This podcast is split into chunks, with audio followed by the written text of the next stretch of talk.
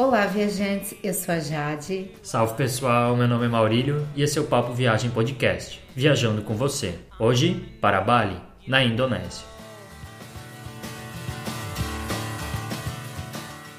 Esse é o episódio 011 do Papo Viagem Podcast. Você também pode conferir os demais episódios. Nós já trabalhamos com quatro continentes diferentes e ainda temos um especial de Natal e outro do Ano Novo. Escute os episódios do podcast no site Guia do Nômade Digital. Procure o player na direita da página. Seja muito bem-vindo se essa é a sua primeira vez aqui, mas se você é um ouvinte antigo, obrigado por ter retornado. Esperamos que você goste desse episódio e viaje com a gente para Singular Bali, a ilha que quem conhece não esquece, pode ter certeza. Agora vamos para os comentários.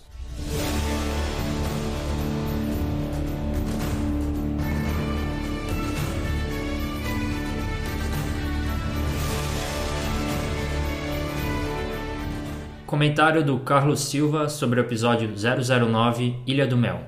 Novamente vocês acertaram em cheio. Estava procurando um destino dentro do país mesmo e que não tomasse muitos dias para conhecer. Sensacional! Parabéns e continuem com esse projeto incrível. Obrigado, Carlos, pelo comentário. A gente agradece muito e pode deixar que vai ter mais episódios sobre outros lugares do Brasil. É só aguardar. Muito obrigado pelo comentário. É, a gente sabe que é importante trabalhar também com o Brasil. Tem destinos muito interessantes, destinos para viajantes diferentes e sem dúvida é algo que a gente quer trabalhar mais. A gente está começando, mas a gente espera que também a gente possa trabalhar com vários destinos do Brasil. E muito obrigada pelo comentário, Carlos. Valeu mesmo. Se você quer mandar também um comentário, dúvidas, críticas ou sugestões, você pode mandar um e-mail para a gente para o contato arroba guia do digital.com ou pelas redes sociais. Facebook, Twitter e Instagram. É só procurar por Guia do Nômade Digital. A gente vai ficar bem feliz em conversar com você e também te ajudar caso você tenha alguma dúvida. As críticas elas ajudam bastante a gente. Então, não deixe de comentar, não deixe de ajudar a melhorar o Papo Viagem Podcast. O Papo Viagem Podcast é publicado às quintas no site Guia do Nômade Digital, o nosso site sobre nomadismo digital e destinos de viagem. Assine o feed para receber os novos episódios do podcast. Agora, vamos para Bali.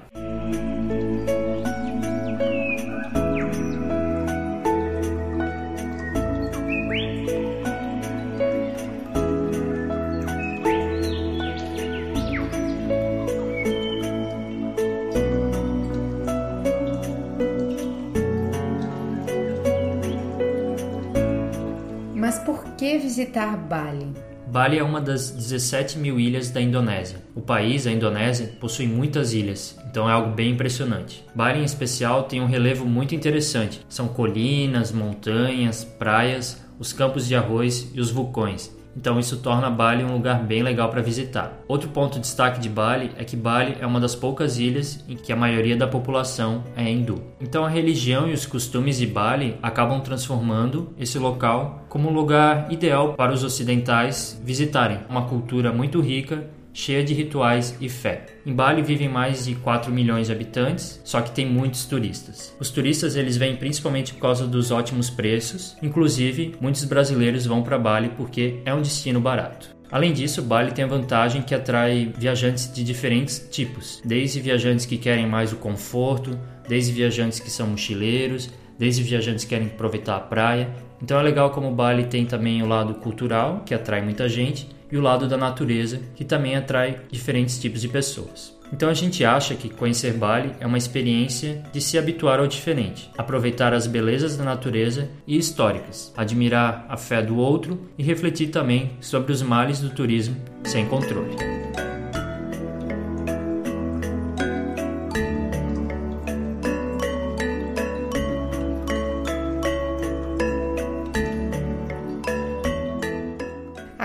Vamos conhecer um pouquinho mais sobre Bali, no caso, a história dessa ilha tão singular. A ocupação em Bali começou há mais de 3 mil anos. Mas o hinduísmo, que é uma das principais características da ilha, chegou por meio dos javaneses no século XI. Isso porque o rei Arlanga ele era filho de uma javanesa com um balinês. E se você vê no mapa, Java fica muito perto de Bali. Então essas conexões já existiam mil anos atrás. Nos séculos seguintes, Bali oscilou entre a dominação de Java e a política independente. Já no século XV, Bali acabou se tornando politicamente mais forte porque outros reinos da atual Indonésia entraram em colapso. Algo muito marcante na história de Bali foi quando intelectuais migraram para a ilha. Entre eles, Nirartha, que introduziu todas as complexidades religiosas, os rituais, as danças e a música, o que se vê hoje em Bali. Assim, no século seguinte, Bali experimentou uma explosão cultural.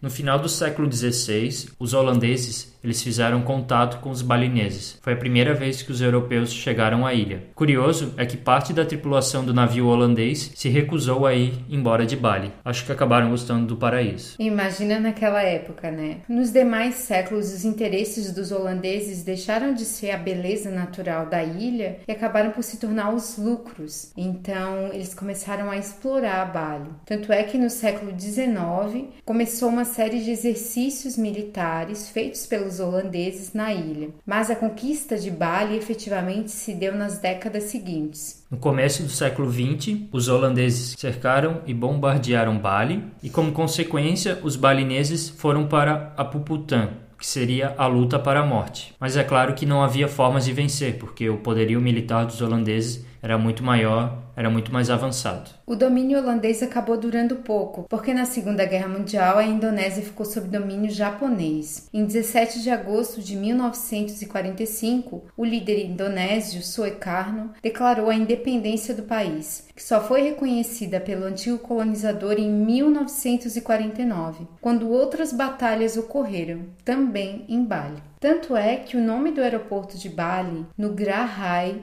em homenagem a um dos líderes da resistência nesse período. Só que as décadas seguintes em Bali também não foram tranquilas. Em 1963, milhares de pessoas morreram por causa da erupção do vulcão Gunung Agung. Dois anos mais tarde, muitos comunistas foram assassinados em Bali. A política anticomunista da Indonésia foi bem sangrenta, muito pela visão que Bali era uma terra do demônio. Então eles mataram muitos comunistas por causa dessa relação que os comunistas seriam tipos de demônio. Na terra do demônio. Os conflitos também vieram da abolição do sistema de castas e também foram muito sangrentos. Mas Bali, como a gente conhece hoje, o seu crescimento turístico data da década de 70, que realmente trouxe muito dinheiro para a ilha. Quem visita Bali vê isso, né? Que é muito turista. Isso ajudou a melhorar a infraestrutura, mas ainda se percebe efeitos do dinheiro mal utilizado e do excesso de exploração turística. Que você vai perceber quando visitar a ilha. Essa é a realidade de Bali hoje, um centro do turismo, mas que ainda sofre com problemas muito básicos.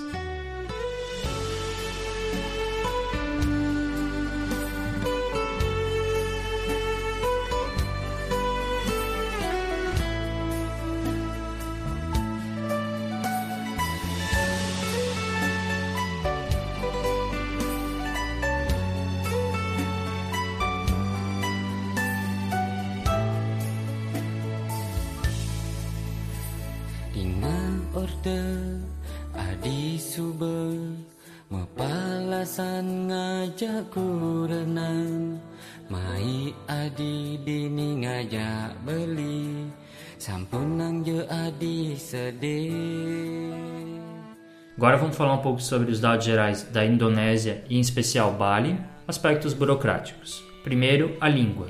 A língua falada na Indonésia é a Bahasa Indonésia, que é a língua franca, mas o balinês é uma língua diferente do Bahasa e é uma língua bem difícil, mas também é uma língua polinésia malaia. Então, basicamente, eles falam as duas línguas, o Bahasa Indonésia e o balinês em Bali. Só que além disso, muitas pessoas falam inglês por causa que a ilha já é bem turística, então as pessoas acabam aprendendo e apesar de ser um pouco difícil de entender o inglês, você consegue se virar, então, com relação à língua, você não vai ter muito problema. A moeda na Indonésia e em Bali é a rúpia indonésia. Ela é cotada na casa dos milhões, mas não vale muito. E é uma moeda bem desvalorizada em relação ao dólar e em relação ao real.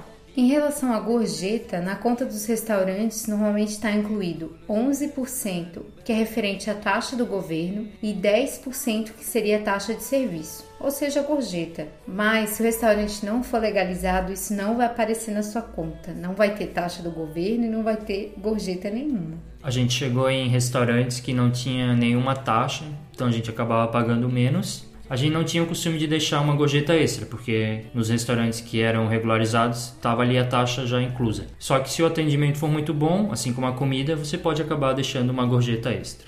O plug da tomada utilizado em Bali é o tipo C, que é o tipo antigo do Brasil. Você deve ter um adaptador dos três pinos do Brasil para os dois pinos, o plug antigo do Brasil.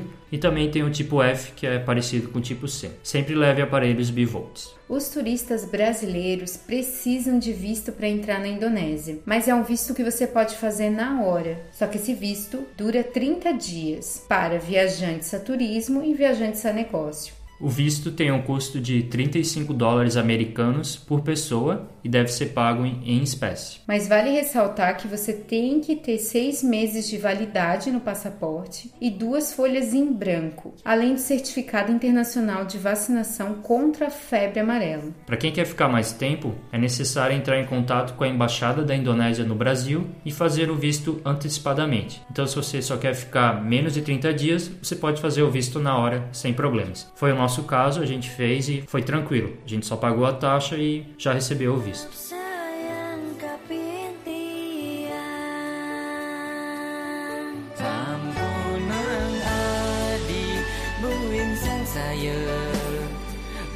Tulus tresnan beline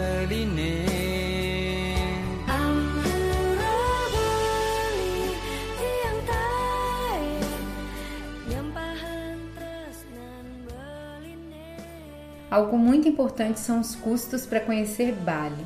Em relação à hospedagem, nós gastamos 25 dólares americanos em média, isso para duas pessoas em um quarto privativo, e nós pegamos hospedagens boas. O preço da hospedagem vai depender muito da região que você vai ficar e também o tipo porque você vai encontrar muitas opções de hotéis bons e com ótimos preços. Então, se você quiser pagar um pouco mais, você pode ter uma grande oportunidade de ficar num resort, por exemplo, coisa que no Brasil você pagaria muito ou até em outro país. Então, Bali é uma boa oportunidade para quem quer ter uma chance de ficar num resort chique, mas também tem ótimas opções para quem não quer gastar muito. O setor de hotelaria é muito variado para todos os bolsos. Os outros custos também não somam uma grande quantia. Nós gastamos 27 dólares por dia para duas pessoas, comendo todos os dias fora e andando também de táxi. Claro que a gente não esbanjou, nós somos viajantes econômicos, mas a gente conseguiu ter uma viagem boa, sem passar nenhum perrengue, com uma média por pessoa por dia entre 25 e 30 dólares americanos. Algumas dicas de como economizar em Bali. É muito importante você negociar tudo em Bali, menos a comida. Eles jogam um preço lá para cima e é importante que você negocie. Várias vezes a gente viu até os turistas australianos tentando negociar, tentando abaixar o preço das coisas. Caso você vai pedir um táxi, tente usar o taxímetro. Os táxis têm a marcação de quais tem taxímetro ou não. Se você não conseguir um táxi com um taxímetro, tente negociar o máximo possível. Porque o preço pode parecer baixo, mas é ainda mais baixo. Quando você for comprar roupas e souvenirs, também faça o mesmo, a não ser que haja um aviso dizendo que o preço é fixo. Isso acontece em lojas que são mais sofisticadas, não é a regra, então se atente a isso, senão pechinche. Uma coisa bem interessante em se fazer é procurar restaurantes em que os locais comem. A gente acabou encontrando um em Bali que era mais para os locais e foi um dos restaurantes mais baratos que a gente comeu na viagem toda. Então a diferença do preço é bem grande, porque a comida em Bali no geral é barata, mas se você ir num lugar que os locais vão, então é mais barato ainda. Dependendo do seu orçamento, nossa, a diferença é gritante.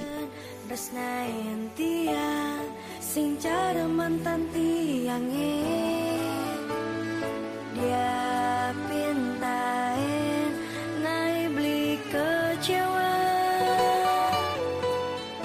Algo muito importante é saber qual é a melhor época para visitar Bali. A ilha de Bali ela fica muito próxima à linha do Equador apenas 8 graus abaixo da linha do Equador. Então, isso significa um clima tropical, quente e úmido, que, assim como no norte do Brasil, tem duas estações definidas: a estação seca e a estação chuvosa. Mas Bali também possui uma geografia que interfere no clima. As montanhas têm um clima mais fresco e a região costeira é muito quente e muito úmida, mas é difícil que você se hospede nas montanhas. A primeira dica é você evitar a alta temporada, que acontece nos meses de julho e agosto, e também os feriados de Natal e Ano Novo, porque os australianos invadem a ilha. Além disso, você deve se atentar aos feriados escolares na Austrália, principalmente no início de abril, final de junho e final de setembro. Não vá nessa época porque vai ter muito australiano e a ilha vai estar cheia, e também os preços mais altos. De modo geral, os melhores meses para visitar Bali são abril, maio, junho e setembro. Esses meses são mais secos, o que é importante para poder aproveitar a praia, e os preços são ótimos, principalmente da hospedagem. Bali fica menos agitada nessa época, você só deve se atentar à época dos feriados escolares na Austrália, nos meses de abril, junho e setembro. Outubro é o mês que você pode visitar Bali, só que a gente destaca que pode chover. O mês de outubro é a melhor época para mergulhar e praticar outros esportes aquáticos. A gente foi em outubro e um local até disse pra gente que antigamente sempre chovia em outubro, mas por causa do desmatamento e do aquecimento mesmo, acaba não chovendo mais tanto nesse mês. A gente ficou até o final de outubro em Bali e não choveu nada. A época chuvosa, então, é entre novembro e fevereiro. Essa época deve ser evitada mesmo, porque as chuvas começam a influenciar no mar, aqueles temporais mesmo fortes que tem nas regiões tropicais. Chamado de monções. Para os surfistas, eles devem ficar atentos qual é a melhor época de ondas, que não é necessariamente a melhor época para os banhistas. Outra questão é quanto tempo ficar em Bali. Isso vai depender muito do perfil de quem está viajando. Se você gosta de ficar sossegado na praia ou quer caminhar, quer bater perna, apesar que o calor é bem forte para ficar caminhando muito. A gente acredita que você tem que ficar no mínimo 5 diárias. 7 diárias já fica bem mais interessante, você consegue fazer as coisas com calma e aproveitar para descansar, aproveitar a praia. Um ponto importante é que o trânsito em Bali é muito louco, então é bom ficar mais dias em diferentes regiões e assim você evita muitos deslocamentos. Você pode dividir sua estadia em dois locais diferentes e assim evitar se deslocando muito. E perder tempo, que é importante numa viagem.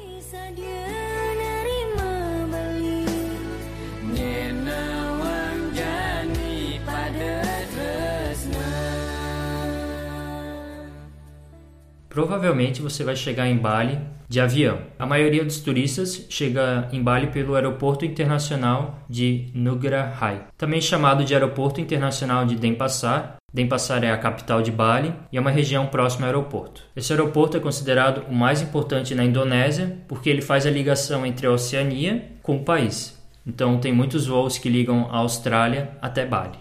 A gente destaca que a gente achou o aeroporto bem moderno, principalmente a parte internacional, onde a gente foi mesmo. Mas caso você venha de outras ilhas da Indonésia, você não precisa se preocupar porque tem muitos voos, muitas empresas baratas. Só para citar algumas, tem a Indonesia Air Asia, tem a Lion Air, a Tiger Air, tem várias empresas baratas de aviação que ligam outras ilhas da Indonésia com Bali.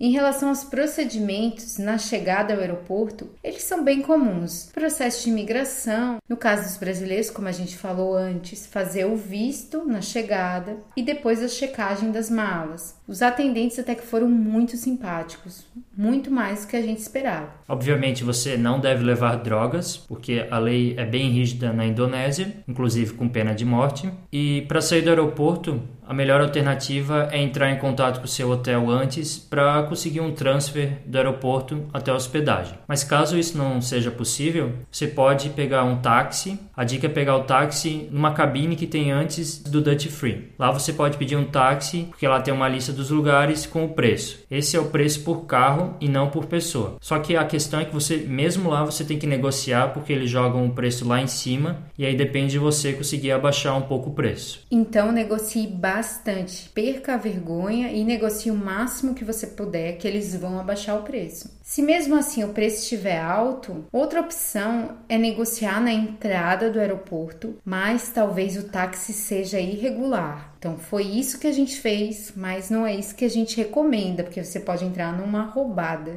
Uma dica é ver a placa do carro. Os táxis têm uma cor de placa diferente dos táxis das pessoas comuns. Então, se for um carro que tem placa comum mesmo, então é um táxi regular. Algo que também você pode fazer, se você tiver poucas malas, é se dirigir até a avenida mais próxima e pegar um táxi azul. Esses táxis são regularizados. Basta você pedir para fazer a corrida pelo taxímetro, que é sem dúvida o jeito mais barato de andar de táxi em Bali. A melhor empresa, esse táxi azul, é chamado de Bluebird Taxi. A gente usou esse táxi para ir até o aeroporto e foi bem barato, valeu a pena. Então tente usar esse táxi dessa empresa. E o transporte público dá para pegar ou é roubada? O ônibus em Bali é bem complicado e tem até um ônibus que passa ali pelo aeroporto, mas as informações são bem desencontradas. Mal tem ponto de ônibus, então você vai ter um pouco de trabalho para pegar um ônibus. Acho que não compensa. Tem também os Bemos, que seria uma espécie de minivan dos locais, só que você vai acabar se estressando um pouco porque eles vão jogar o preço lá em cima e talvez não compense tanto. A gente acredita que a melhor forma então é pegar ou um táxi, se você tiver com mais gente e conseguir negociar, ou entrar em contato com o seu hotel e conseguir uma van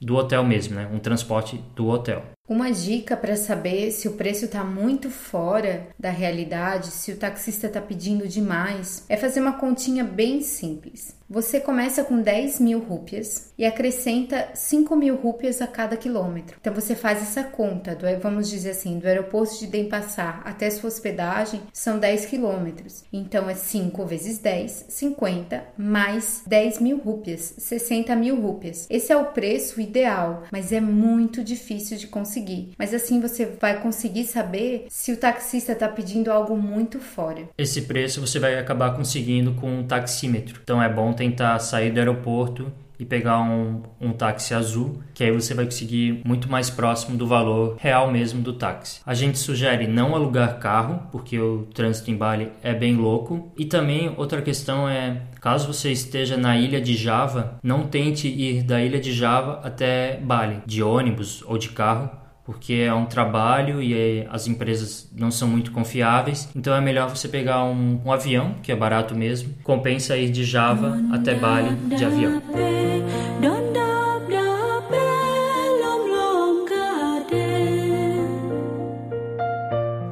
Falando sobre o tema de se locomover, se locomover em Bali pode ser algo um pouco complicado, porque quando a gente fala que o trânsito é maluco, é porque é muito maluco, muito mais do que você possa imaginar, eu diria. O trânsito em Bali é formado por muitas motos, então é bem perigoso e você vai se estressar bastante. Se você está com um grupo de amigos, alugar umas vans ou um táxi pode sair muito em conta, principalmente quando a van é alugada o dia inteiro para você e para seus amigos. Vale até a pena alugar um táxi para o dia todo. Você paga lá um valor e o cara leva até os locais que você quer um dia todo, então compensa bastante caso você esteja com mais pessoas. Como a gente falou, a gente não recomenda alugar carro e muito menos alugar uma moto moto para você mesmo dirigir. O trânsito em Bali não possui regras ou limites e a chance de um acidente é muito alta. A gente viu vários turistas que estavam quebrados no aeroporto, então eles estavam lá com o braço quebrado, a perna quebrada, porque provavelmente andaram de moto e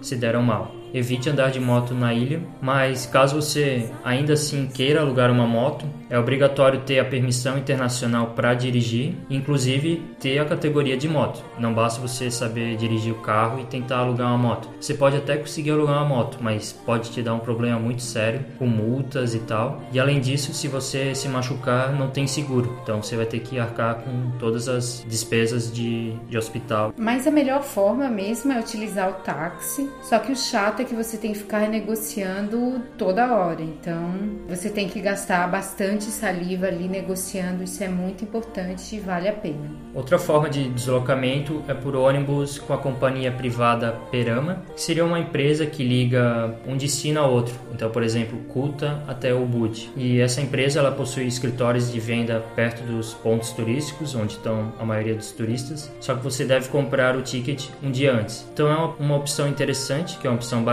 que tem os horários marcados mesmo, então você pode usar caso você deseja ir de um lugar da ilha até o outro e voltar. Então é uma forma mais barata de se deslocar e se incomodar menos. Já os ônibus públicos não são muito fáceis de conseguir utilizar. As informações são bastante confusas, mas o preço é muito baixo. Uma das linhas que a gente conhece liga Nusa Dua, passando por Kuta, que é a região mais turística ou a região que mais concentra turistas, até o terminal de ônibus de Denpasar. De lá você pode pegar um Bemo para o Bud, por exemplo. E o que seriam os Bemos? Os Bemos são as minivans populares. Os Bemos não têm um trajeto muito bem definido e a gente quase nunca sabe quando que vai passar. Então é um pouco difícil pegar fora do terminal de Denpasar, por exemplo. Só que o grande problema dos Bemos é que se você é turista, você paga muito mais do que um local mesmo. Eles vão jogar o preço lá nas alturas e é bem difícil negociar. E além disso, muitas vezes eles querem alugar a van toda para os turistas. Então eles jogam o preço ainda mais para cima, que acaba dando o preço do táxi. Então talvez não compense tanto. Seria muito mais confortável e seguro pegar um táxi.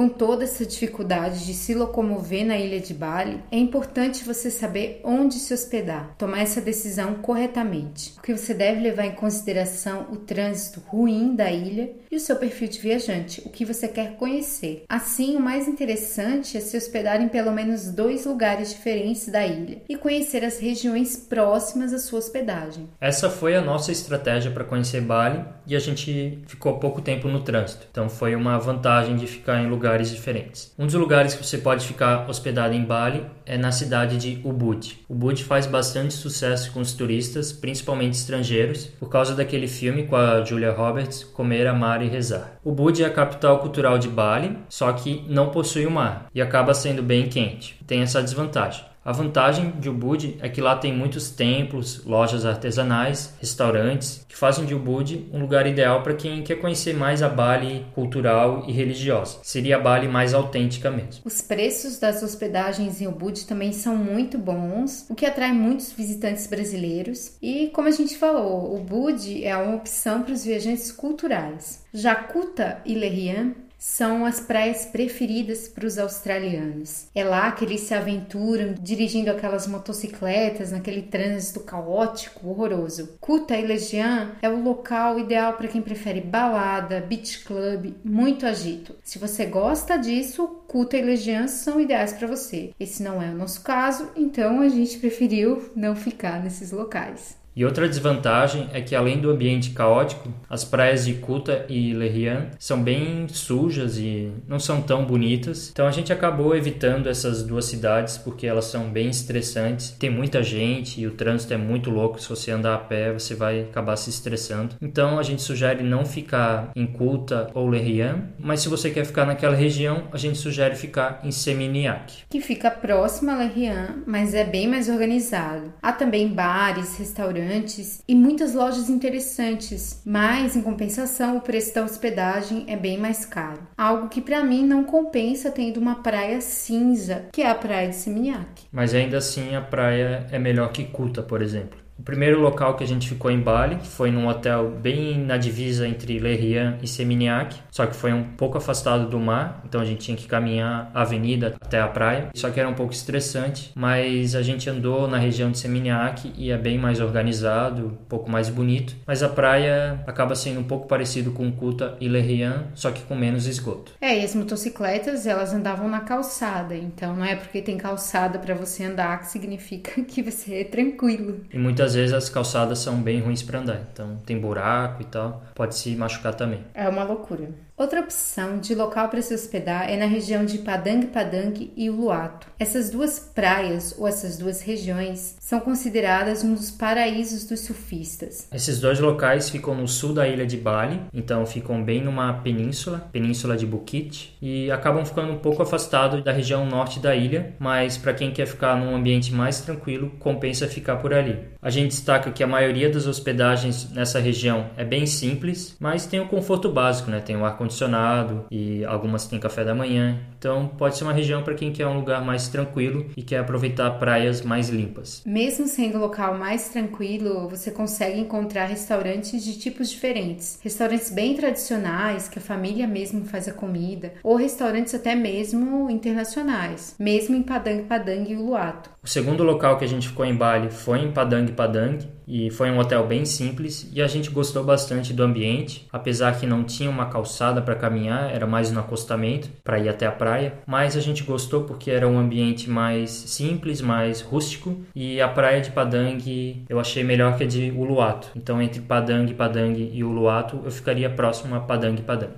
Se você vai com a sua família, com crianças para conhecer Bali, Jimbaran ou Nusa Dua são regiões de Bali muito interessantes. Por quê? Porque as praias são limpas, são calmas e não há muita badalação. Nessas duas cidades de Bali é muito comum terem resorts de luxo. Isso para quem pode pagar. Então, se você pode pagar, você pode ficar no resort de luxo na frente do mar. Em Jimbaran você vai acabar encontrando redes de hotéis muito boas e baratas. E além disso, a praia tem os tradicionais restaurantes especializados em frutos do mar, restaurantes na praia mesmo, à beira-mar. Nossa terceira hospedagem foi em Jimbaran e a gente gostou muito do hotel. Ele tinha um preço bom e ele era muito bom. Ele oferecia tudo o que você precisava mesmo e ficava muito perto da praia. E eu gostei bastante de Jimbaran porque além do sossego, tinha uma estrutura e também Jimbaran é perto do aeroporto, aliás é muito perto, e também é perto de outras praias. Então Jimbaran é um local bem interessante que você pode utilizar como base para visitar até Kulta se você quiser e também para quem vem do aeroporto ou vai embora de Bali e quer ficar um próximo do aeroporto antes de ir embora. Então, Jimbaran a gente achou um ótimo local que não é tão movimentado e ainda não é tão explorado. A praia a gente viu que estava vazia, dá para tomar banho na praia, uma praia acho que até melhor que Kuta, Lerian e Seminyak. Então, vale a pena Jimbaran.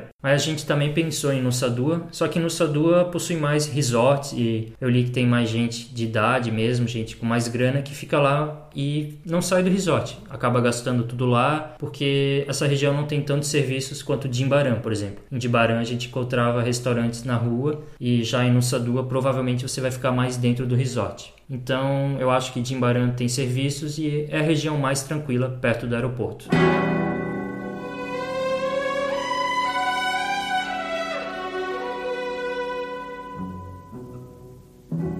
Algo muito importante é ficar atento a algumas dicas que a gente vai dar para você, para você ficar seguro, para que não aconteça nada de errado na sua viagem. Primeiramente, você deve saber que ocorreram dois atentados terroristas em Bali, duas explosões em Kuta, que é a região que aglomera mais turistas estrangeiros, que mataram centenas de pessoas. Isso em outubro de 2002. Em outubro de 2005, ocorreram novos ataques, mas que dessa vez mataram 20 pessoas. No caso, foi em Jimbaran. As áreas dos ataques são áreas destinadas aos turistas mesmo. No caso de 2005, turistas na maioria europeus e no caso de 2002, na maioria australianos. Isso não ocorre mais já há uma década, mas é algo que deve ser dito antes de você viajar para Bali. Outro ponto que as pessoas devem se preocupar é com relação às estradas. Elas são estradas perigosas e acabam machucando bastante gente e até matando gente. Como a gente falou, a gente viu várias pessoas machucadas no aeroporto, então a gente recomenda não andar de moto em Bali porque é muito perigoso. Não faça igual os australianos inconsequentes, que depois você encontra eles no aeroporto todo quebrado e aí você vê que realmente é bobagem tentar pegar uma moto em Bali. Outro ponto é cuidado com as drogas, porque dois brasileiros foram executados em Bali por tráfico de drogas em 2015. Lá tem pena de morte caso você venha com drogas, então tome cuidado com isso. Também é proibido e é um crime muito sério consumir drogas. Só que em Bali, muitos policiais eles acobertam os traficantes. Então evite a qualquer custo se envolver com isso. Curta sua viagem sem se estressar, sabe? Que você pode se meter numa encrenca bem grande. Além disso, tem um problema de saúde mesmo. Você deve tomar cuidado com as bebidas que você compra em bares, nas baladas de Bali. A gente leu que em muitos lugares acabam misturando as bebidas alcoólicas com outros produtos, tipo metanol. Então acabam adulterando a bebida e pode fazer mal para as pessoas e você está pagando algo mais barato. Vale ressaltar que você deve ficar longe das bandeiras vermelhas na praia, porque as correntes são fortes e são perigosas sim. Também pela nossa experiência, a gente ressalta que é bom não dar conversa para qualquer pessoa que tenha a intenção de vender alguma coisa, oferecer algum serviço, principalmente se essa oferta for muito boa. Tá na cara que é um golpe. Não dê conversa. Tome cuidado com o local que você vai trocar dinheiro com as casas de câmbio, que a gente notou que tem várias casas de câmbio que põem uma taxa muito boa, só que é um local meio fundo de quintal, então você tem que evitar esse tipo de local. É melhor pegar um local que tem uma taxa talvez não tão boa assim, mas tem uma taxa média, só que é um lugar que é mais garantido e você não tem o risco de pegar um dinheiro falso, por exemplo. Outra questão é sobre ficar longe dos macacos e de outros animais. É comum você ver turistas dando comida para os macacos, mas já houve surto de raiva em Bali, e raiva é uma doença muito perigosa. Além disso, protetor solar, cuidado com o local onde se come e beber sempre água mineral são requisitos básicos de um viajante no Sudeste Asiático, não só em Bali. Em relação às doenças, Bali não tem malária, mas tem dengue, assim como no Brasil, então dá elas por elas.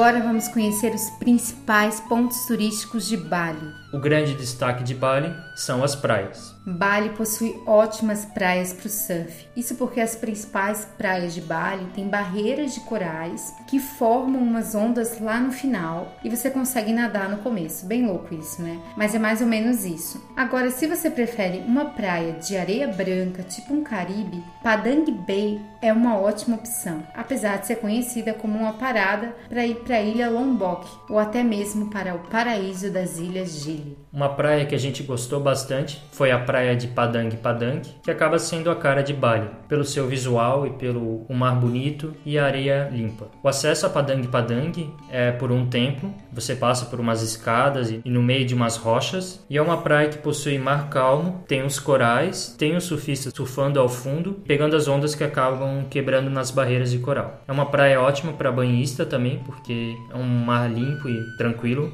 É uma das nossas praias favoritas, só que você tem que tomar cuidado porque dependendo da hora que você vai, pode estar tá meio lotada e dependendo da maré, a faixa de areia fica ainda menor, então pode ficar difícil achar um espaço na praia. Próximo a Padang Padang ao Blue Point, que é um desfiladeiro, desfiladeiro mesmo, cheio de casas, lojas, restaurantes, um clima bem assim surfista e a praia fica tipo em uma caverna. E ali fica a praia de Uluato, que é excelente para o surf, mas eu acho que não é tão excelente assim para o banho banho. Acho que não vale tanto a pena. Para quem procura tranquilidade, a gente recomenda as praias de Jimbaran e Nusa Dua. Em Jimbaran, o mar é tranquilo, principalmente nas extremidades da praia. O grande ponto mesmo é o pôr do sol, que é bem bonito, é incrível. Também tem os restaurantes de frutos do mar que são excelentes e atraem bastante gente que vem jantar em Jimbaran no final da tarde. No final de Nusa Dua, quase no sul de Bali, há uma praia super tranquila chamada Gunung Payung.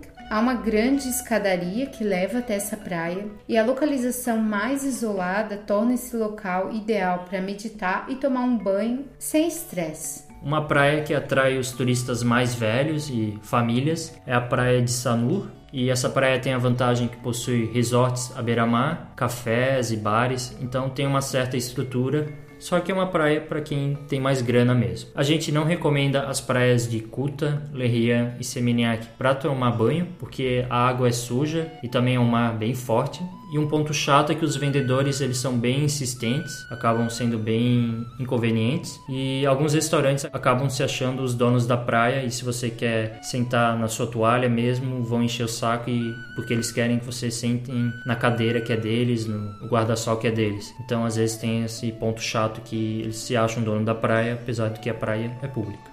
Então, se você conhece Socuta, Lerian e Seminhaque, acaba tirando uma conclusão precipitada sobre as praias de Bali, porque tem praias bonitas em Bali sim, mas não são essas três. Apesar de ser um dos pontos mais turísticos da ilha, não possuem as melhores praias. Porque quem vai para lá, quem fica muito tempo lá é para ficar no resort ou curtir as baladas, não para realmente aproveitar o mar, aproveitar a beleza natural da ilha. É mais para aproveitar a piscina e as baladas.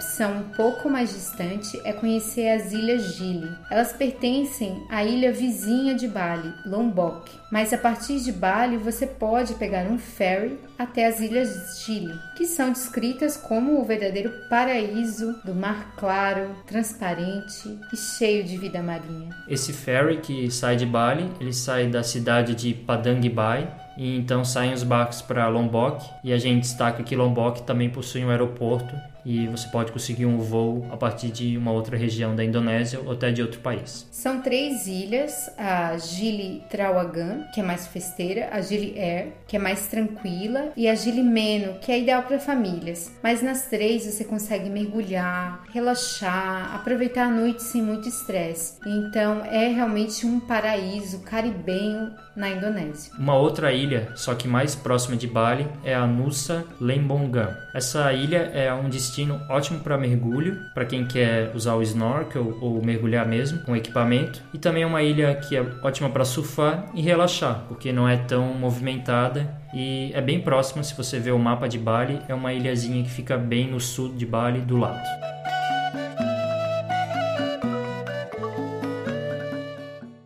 Atração muito conhecida e muito procurada por todos os turistas são os templos de Bali. A ilha de Bali ela possui como religião predominante o hinduísmo. Então, a fé é uma característica bem típica desse povo. Você vai encontrar mais de 11 mil templos na ilha, entre os templos grandes e os pequenos. Os templos em Bali, eles são como jardins normalmente retangulares e abertos, cheios de construções, estátuas, não são fechados como são os templos de outras religiões. São templos feitos geralmente de pedra. Mas há algumas áreas dos templos que são fechadas para os turistas, reservados exclusivamente para fazer os rituais. Além disso, em alguns templos você tem que utilizar a roupa apropriada, que muitas vezes eles alugam para você. Então você tem que usar a roupa apropriada para visitar os templos. Há seis templos que são super sagrados em Bali, mas nem por isso são os mais visitados. Pura Besaki, Pura Lepuyanglur, Pura Goa Lawa, Pura Batucaru, Pura Pusering Jagat e Pura Uluato.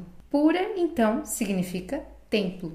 O Pura Besaki, ou Templo Besaki, é o templo mãe de Bali e ele fica localizado no Monte Agung. Esse templo ele é um conjunto de vários templos, sendo que os mais importantes são dedicados a Shiva, Brahma e Vishnu. Esse conjunto de templo acaba atraindo muitos visitantes, apesar de ser uma região um pouco longe das regiões mais turísticas da ilha de Bali. Esses templos possuem mais de mil anos. Outro templo super sagrado é o Pura Lepuyang Luur. Ele é um templo bem pequeno, visitado pelos locais, e ele é conhecido conhecido como o Templo dos Mil Degraus, porque você precisa subir mais de mil degraus para chegar lá. Eu acho que no calor de Bali é um pouco difícil subir mil degraus, mas ele é um dos templos mais sagrados da ilha, assim como o templo Puragoa Lawa, que é muito antigo e sagrado e é conhecido por seus ilustres moradores, os morcegos. Um dos templos mais famosos de Bali é o templo de Uluwatu, que fica no sul da ilha e é considerado um dos templos também mais sagrados. O templo Uluwatu está localizado numa falésia de 70 metros de altura. Tem uma vista muito bonita. A gente achou que a arquitetura do templo não chamou tanta atenção. Ele acaba sendo até parecido com os outros e o que acaba sendo o diferencial desse templo é a vista e essa falésia que é impressionante. Você vai conseguir tirar ótimas fotos e além disso, nesse local você vai ter um ótimo pôr do sol e as apresentações de dança típica que acontecem diariamente lá. A gente acabou gostando mais do visual dos precipícios do que do templo em si. Esse templo, ele é um templo que você tem que pagar para entrar. Eles acabam emprestando a roupa necessária, né, para conseguir entrar lá. E um ponto que a gente destaca é que você tem que tomar cuidado com os macacos, porque é um templo que possui muitos macacos. A gente viu uma hora que uma turista bobeou e quase que o macaco roubou a mochila dela, então tome cuidado com os macacos, que eles não são só bonitinhos, eles têm um ar meio né? sinistro.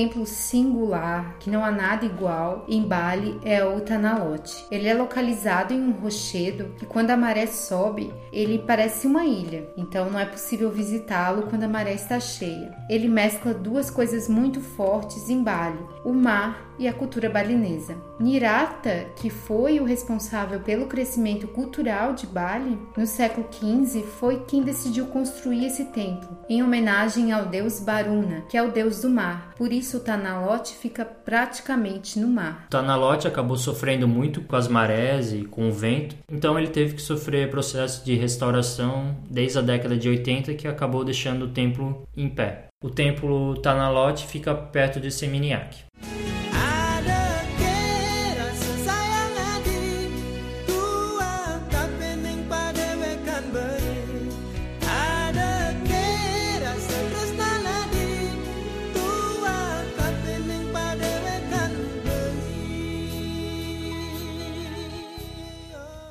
Sem dúvida, uma das atrações de Bali é conhecer o Bud, que a gente apelidou de capital cultural de Bali. O Bud é uma cidade pequena, bela e mais organizada que as cidades turísticas como Kuta, Lerian e Seminyak. Então, se você procura atrações culturais, museus, mercados, com lojas, artesanatos e bons restaurantes, o Bud é um lugar ideal para você, porque o Bud de fato é a capital artística de Bali que acaba atraindo os turistas estrangeiros por ser o lugar autêntico da ilha. Para chegar ao Bud, a partir de Kuta, você tem as seguintes opções: você pode pegar um táxi, ônibus com Bemos ou uma van ou um ônibus privado. Nós acreditamos que realmente pegar o ônibus privado para chegar em Ubud é uma ótima opção, porque tem os horários fechadinhos, o ônibus é arrumado e tal, é melhor do que tentar pegar um ônibus público e não conseguir chegar em Ubud. E além disso, os Bemos, que seriam aquelas minivans que os locais usam, tem uns horários bem ruins, principalmente quando você quer voltar de Ubud até Kuta. Então é melhor ou fechar um táxi ou ir com esses ônibus privativos. Mas agora, com relação às principais atrações de Ubud,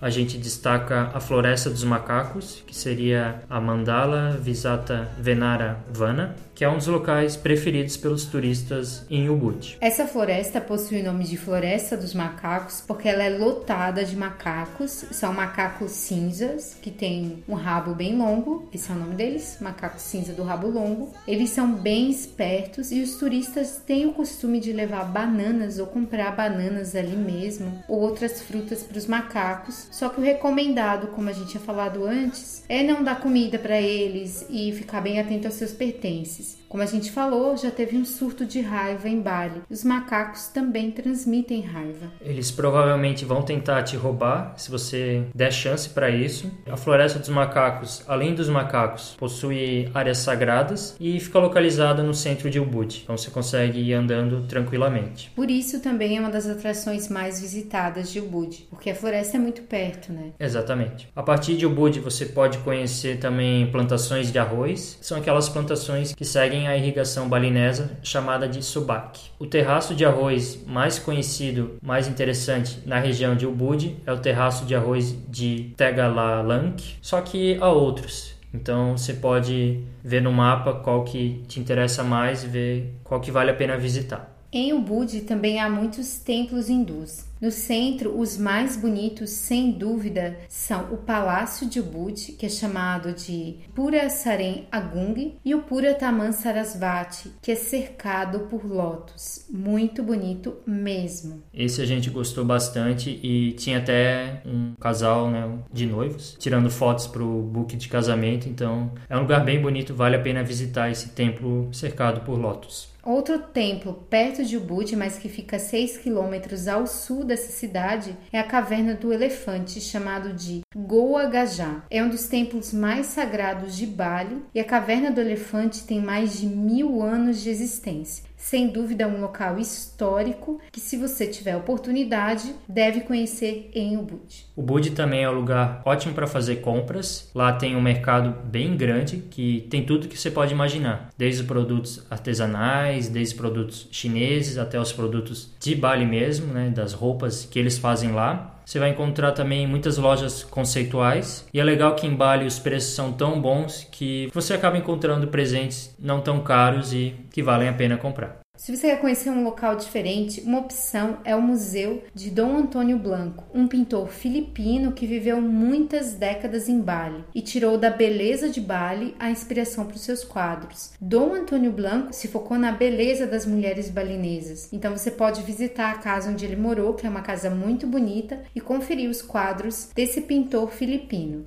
Além disso, há a Casa de Máscaras e Marionetes Sete Dharma, para quem quer conhecer esse pedaço da cultura balinesa que são as máscaras. E outro ponto legal de Ubud é que lá tem muitos eventos de dança. Então, se você gosta desse tipo de evento cultural, Ubud é o local perfeito para isso, porque você vai encontrar lá muitos espetáculos com vários horários e preços bons. Então, vale a pena para quem quer assistir um evento da dança balinesa, visitar Ubud e apreciar um desses shows.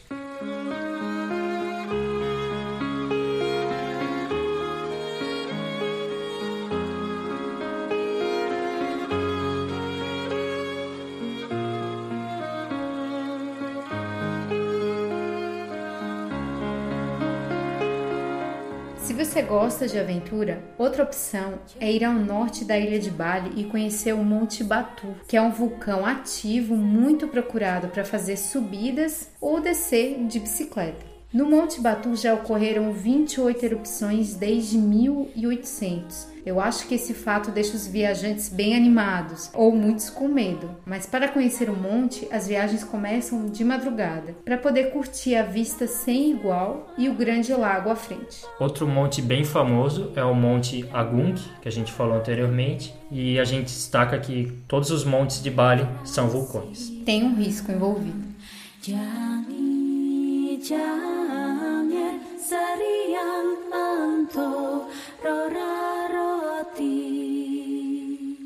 Outra atração que não é muito conhecida e não é muito procurada pelos turistas é a Cachoeira Blamantung. Ela é um recanto de tranquilidade pouco visitado. Para encontrar essa queda d'água de 100 metros de altura, só fazendo uma trilha de 40 minutos. Sem dúvida, a Cachoeira Blamantung é uma atração fora do guia tradicional e também fica na região norte da ilha.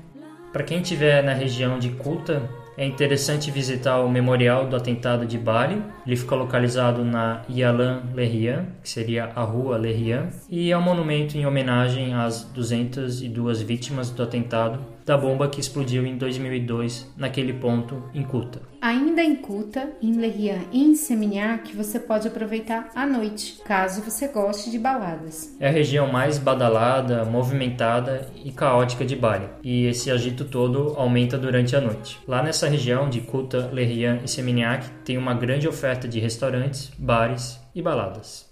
Se você quer aproveitar a noite sem tanta maluquice, você pode curtir Seminyak, que possui bares bem interessantes e variados, muitos são até temáticos.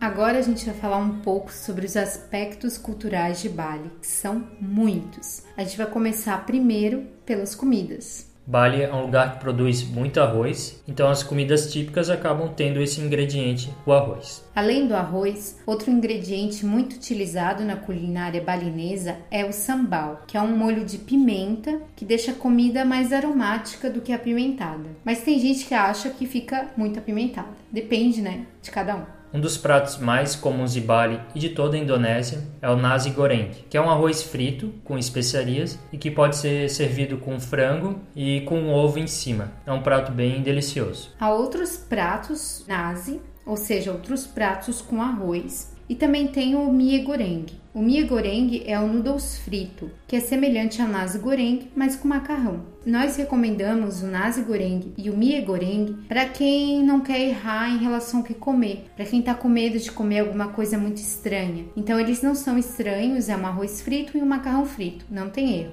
Um prato que a gente gostou bastante em Bali é o frango satay, também a gente comeu na Malásia e na Tailândia, que basicamente é um pedaço de frango condimentado, meio amarelado, que é grelhado, e o interessante dele é que ele é servido com um molho de amendoim. É muito bom. O molho de amendoim ele está presente também em outros pratos da Indonésia e em outras partes do Sudeste Asiático. Agora, um prato que a gente não comeu, mas que precisa entrar aqui é o gado-gado. Gado-gado é tipo uma salada, só que não é uma salada leve, é uma salada bem pesada, que tem vegetais, mas tem tofu, tem amendoim, tem outras coisas também, tem ovo. É um negócio assim gigantesco que não tem uma cara muito boa, mas é algo muito típico da região. E faz bastante sucesso com os vegetarianos. Um prato interessante que eu comi em Bali foi um peixe enrolado numa folha de bananeira e esse peixe era temperado com capim-limão, que é um ingrediente que é muito utilizado em outros pratos de Bali. Então você pode comer esse prato que vale a pena também. Em Jimbaran há um dos pratos mais famosos de Bali, que são os churrascos de peixe. São peixes frescos, frutos do mar frescos que chegam na praia todos os dias e são servidos nos restaurantes em frente ao mar. Frescos mesmo, porque os bichos ainda estão vivos e você pode até escolher qual que você quer comer. Mas em Bali se come um pouco de cada coisa, tem várias comidas de outros países. Desde comida thai, com muito leite de coco, desde comidas com curry. Nós também comemos bolinhos de milho muito bons, frango com coco, uma delícia, arroz com leite de coco também muito bom. Isso em restaurantes bem tradicionais, de família mesmo, que são chamados de warung. Essas comidinhas, esses bolinhos nos warungs tem muito.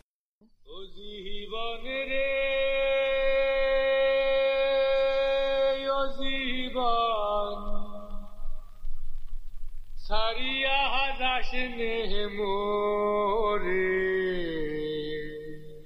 Algo que você deve conhecer quando for visitar Bali é o hinduísmo balinês, que não é igual ao hinduísmo da Índia. Há diferenças porque esse hinduísmo se misturou com tradições budistas que já existiam na ilha e com a fé dos povos originais. O hinduísmo em Bali é chamado de Agama Hindu Dharma. Eles têm uma forte crença nos antepassados que vem então das religiões originais. Algo muito interessante do hinduísmo balinês é que eles acreditam acreditam em um Deus supremo e é desse Deus que todos os outros deuses são derivados. O nome desse Deus é um pouco grande: Sang Yang Wit Vasa, que se manifesta então como Brahma, o Criador, Shiva, o Transformador e Vishnu, o responsável pela manutenção. Todos os outros deuses então vêm dessa mesma fonte, dessa mesma energia, que é esse Deus Supremo. Lembra até algumas religiões ocidentais. E é interessante que em Bali eles respeitam os espíritos maus e também os bons. Então eles acabam fazendo oferendas para acalmar os dois espíritos. Essas oferendas você vai ver bastante nas calçadas e nos altares em Bali e são chamadas de Kanang Sari. E quando essa oferenda está colocada no chão, ela é dedicada a alguns espíritos do mal. E quando ela está localizada no altar, ela é dedicada a um espírito do bem. Você vai acabar vendo muitas dessas oferendas, só cuide para não pisar em uma delas, porque eu li que pode dar azar, se for com intenção. Outro aspecto muito relevante do hinduísmo balinês é a presença de muitos rituais. Como eles têm a crença no processo de renascimento, eles têm rituais para comemorar o nascimento e a morte. Eles também acreditam no karma e há o sistema de castas, apesar de proibido. Tanto é que há um dialeto para cada casta, mas a utilização do Bahasa facilitou um pouco a comunicação entre as castas diferentes, que são proibidas.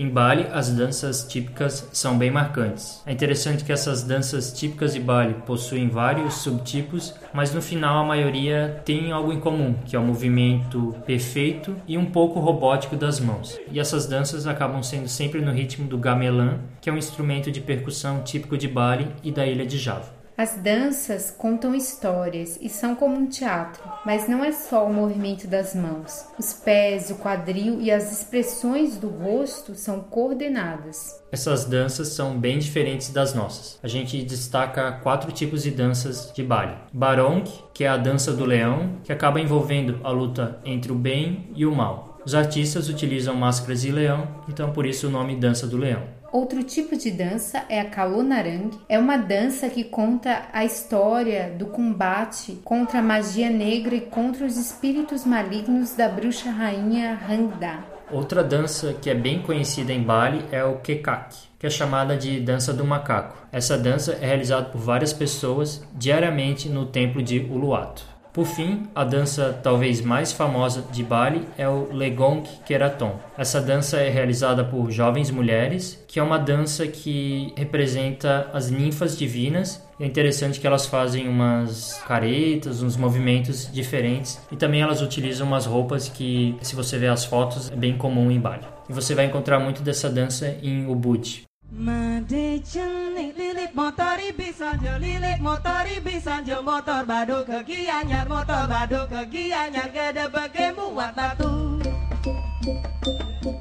Algo muito específico de Bali é o Ano Novo. Em Bali, o ano dura 210 dias, porque eles têm um calendário diferente, um calendário lunar. Então, o ano novo balinês não coincide com o ano novo ocidental. No Ano Novo são feitos desfiles com imagens gigantes bem assustadoras para expulsar os demônios, para eles ficarem bem longe da ilha de Bali. Os balineses têm muito essa coisa de expulsar ou acalmar os demônios para que tudo dê certo. Mas o mais interessante do Ano Novo balinês é o Niep, o Dia do Silêncio. Nesse dia, os turistas são recomendados a ficarem nos seus hotéis, tranquilos, não saírem, não irem para a praia, porque é um dia em que as pessoas devem meditar, ficar em silêncio. É um dia em que Bali não parece Bali. O aeroporto é fechado por 24 horas, então as pessoas não são autorizadas, vamos dizer assim, a ir à rua. Então, no máximo, alguma emergência. E o motivo desse silêncio é porque a tradição surgiu como uma forma de mostrar aos demônios que a ilha estava vazia, que estava todo mundo em silêncio, então os demônios passariam adiante e não incomodariam a ilha de Bali.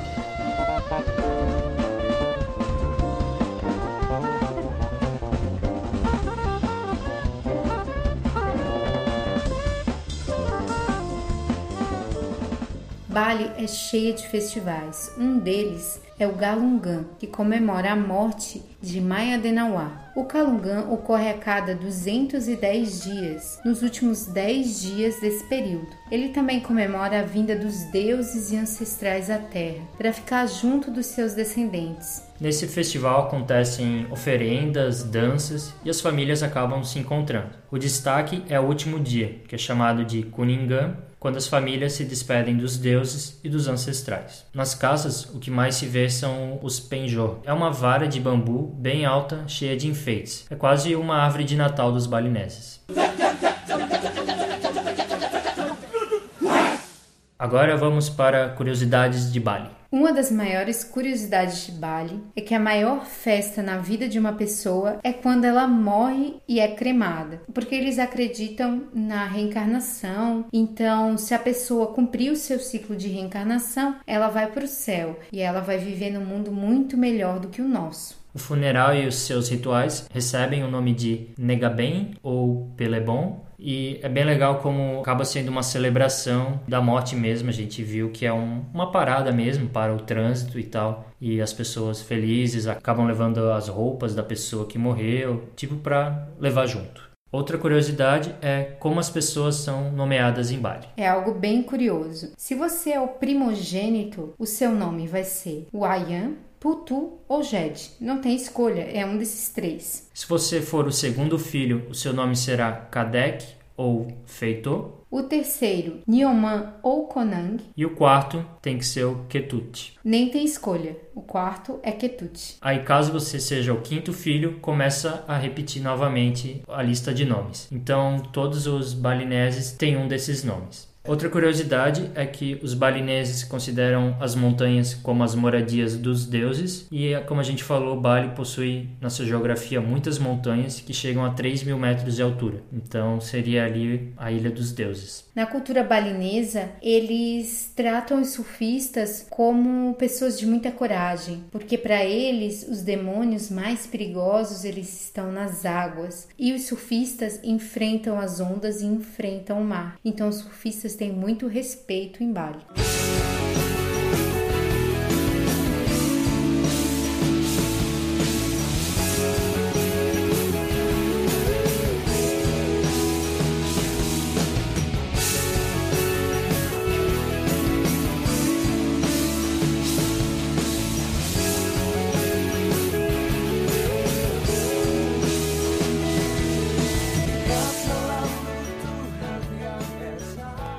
Estamos chegando ao fim do episódio do Papo Viagem Podcast. Qual seria a conclusão sobre Bali? Bali é uma ilha singular. Não há outra ilha como Bali, não há ilha igual a Bali. Os balineses têm uma cultura única, interessante, mística e que prende todos nós. Além disso, Bali tem montanhas lindas, cachoeiras, praias que são sim maravilhosas, dependendo da praia que você escolhe. Os preços são excelentes, você consegue ter uma viagem boa, com conforto, sem passar nenhum perrengue em Bali. Isso acaba atraindo muita gente, gente de vários lugares do mundo. O problema é que você sente que os turistas querem muito ficar em Bali e eles vêm para conhecer Bali, só que o dinheiro do turismo é pouco investido na ilha. Você vê que as pessoas passam dificuldade, que tem pouco saneamento básico, que é uma situação em que, mesmo com tanto turismo, as condições de vida dos moradores continuam ainda não muito boas. Além disso, outra sensação de ser turista em Bali é uma sensação de que todo mundo quer passar a perna em você e também não é uma sensação tão legal. Mas apesar disso, eles são simpáticos. Bali é sem dúvida uma experiência única e que nós recomendamos para quem gosta de natureza, quem gosta de cultura e quem gosta de se adaptar a um local diferente.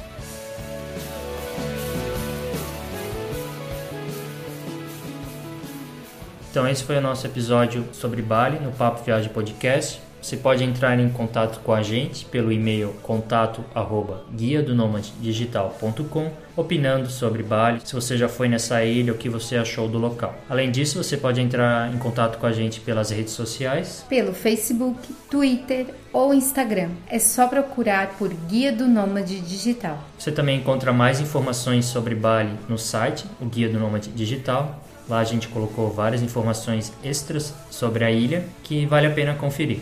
E se você quiser receber os novos episódios do Papo Viagem Podcast, não deixe de assinar o feed. Também não esqueça de colocar cinco estrelinhas no iTunes pra gente. Muito obrigada por ter escutado esse episódio e semana que vem tem outro. Terima kasih. Terima kasih. Até o próximo episódio. Falou!